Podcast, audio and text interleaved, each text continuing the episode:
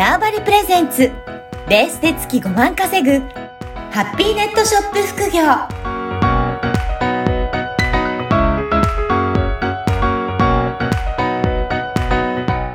こんにちは、小ラボの岡田です。こんにちは。可能性を広げるネットショップアドバイザーのおじろです。おじろさん、今回もよろしくお願いします。はい、よろしくお願いします。あの前回はクラウドファンディングの、えー企画を、えー出版のための企画を考えてるっていうふうにおっしゃってましたが、はい。はい。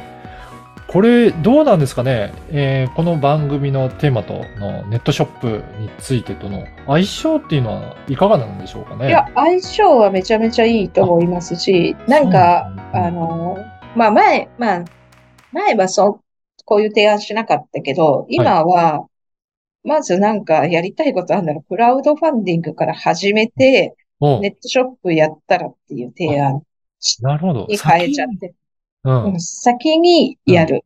なるほど。先にやると、なぜいいかというと、お。はい。じゃあ、まあ、うんと、ネットショップって、うん集客って大変うんなん、まあ、集客大変、大変っていうか、まあ、やりようによるんですけど、はい。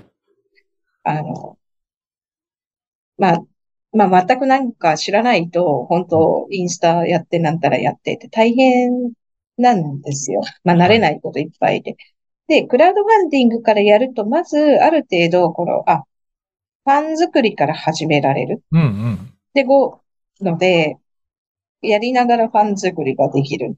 しうんと、勉強になる。やっぱり売り方、見せ方のすごいあ勉強になって、それでネットショップに持ってく方がいいかな。そういうことですね。うんだからいきなり、まあ、ネットショップやるよりも、クラウドファンディングでファンを集めていて、温めていった状態で、で、ネットショップの方にうん。来ていただけるっていうことなんです。そうですね。そっちの方が多分順序としては、うんうんと、やりやすい。なんか、やりがいがあるというか、うんやりがいあるという、まあ、ネットショップ多分やり始めて、軌道に乗せるまでやっぱ3ヶ月ぐらい時間かかるですね。はい。あの、まあ3ヶ月ちゃんと真面目、真面目にっていうかやれば、うん。ちゃんとはこう、軌道には乗ってくるんですよ。でも、はい何もこの3ヶ月って、進んでるのか止まってんのか、いいのか悪いのか見えない3ヶ月だから、はい。不安だと思う。最初は不安そうですね。そう、何やってんのかなみたいな。まあ、新しい事業って全部そうだと思うんですけど、はい。でそれがわかる人だったら、うん。あの、いいんですけど、わかん、多分その、なかなかそれがわかりづらいんで、だったらちゃんとこの結果が見えるものを先にやることで、自信にもつながるし、うん。ステップと踏み方として、まあ、今だったら私クラウドファンディングやり、やりてからうん。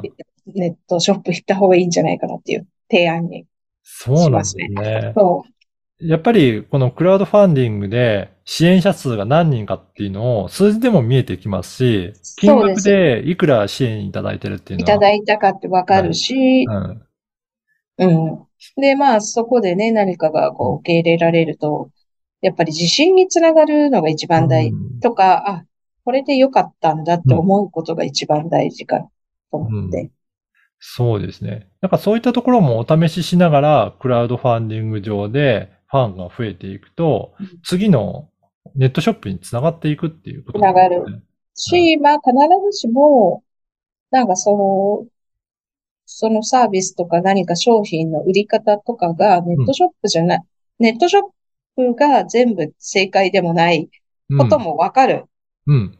と思うんですよ。はい。別にネットショップはなんか数ある販売方法のうん一つなので、これが別に、うんと、全部の正解じゃないってこともわかると思うし、うん。っていうことも最近は思いますね。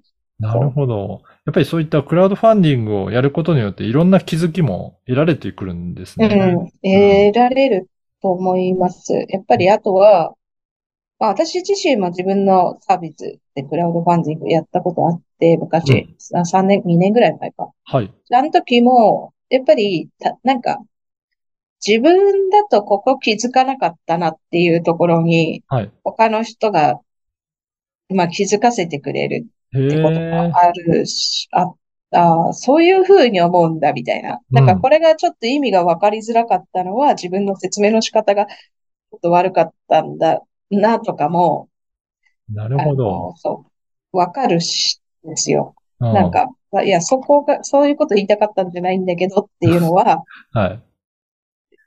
まあ、それは別にその相手の人の理解力がないわけじゃなくて、自分のなんか伝え方が悪かったかなとか、まあ、そこも反省になるし、うんってなると、なんか、あーこの専門分野じゃない人は、うん。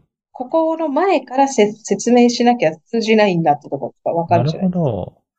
やっぱりそれのあたりはクラウドファンディングでコメントもいいただいたりとかメッセージいただくことによって、で、はあなる気づいていわかっんですねそうですうんそれがね、すごい自分は、あの、わかりました。勉強になったというか。確かに。で、やっぱ、そうなんですよ。人、まあ、そういうのってなんかや、やらないとなかなかこうんう、わかんないですよわね。かんないですよね。頭で考えただけでも、自分だと分かってるつもりでそも、お客さんと対とっては全然わかっ、伝わってない、ね。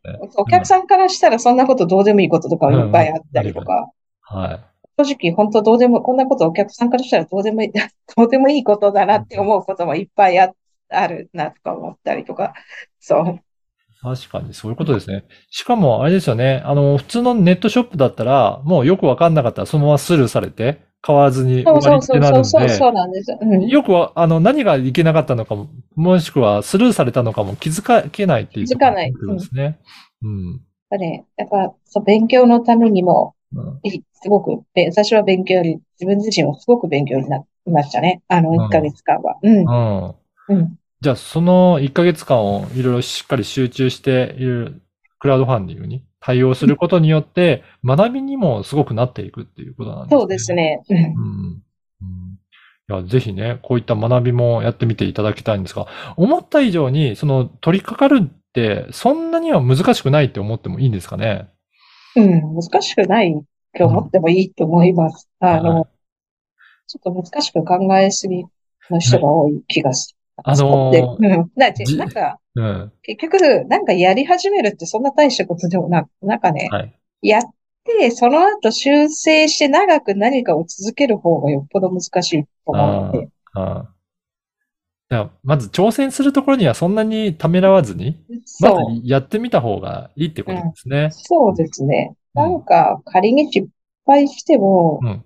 そんなのって世の中に5万とある失敗のうん。一つだから、はい。まあ、そんなになんかすごい、なんかね、あの、何かのプロジェクトで、まあ、失敗しましたとか、本当大した問題でもないかなとうん。うん。思います。はい。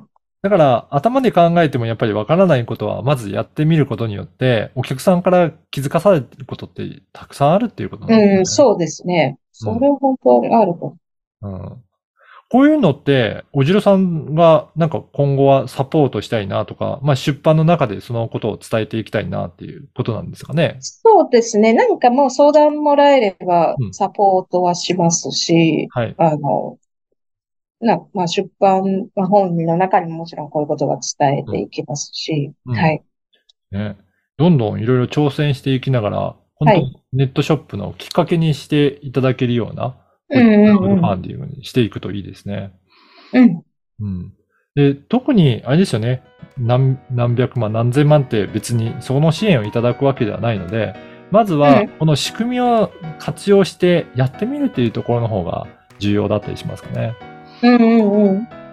はい。ね、ぜひ、なので、一度挑戦してやってみることによって学びが多いということのようですので、えっ、と、また、あの、出版されて、えー書籍も出たらご案内いただければと思いますが、まずは、あのーやってみようと思うけど、えーやり方がわからないとか、なんかそういった質問がありましたら、藤尾さんのところまで、このポッドキャストの説明欄にあるところからお問い合わせいただければ対応いただけますので、いぜひ、えー挑戦していただければなと思います。はい。藤野さん、今回もありがとうございました。ありがとうございました。この番組はバーチャルオフィス縄張りの提供でお送りいたしました。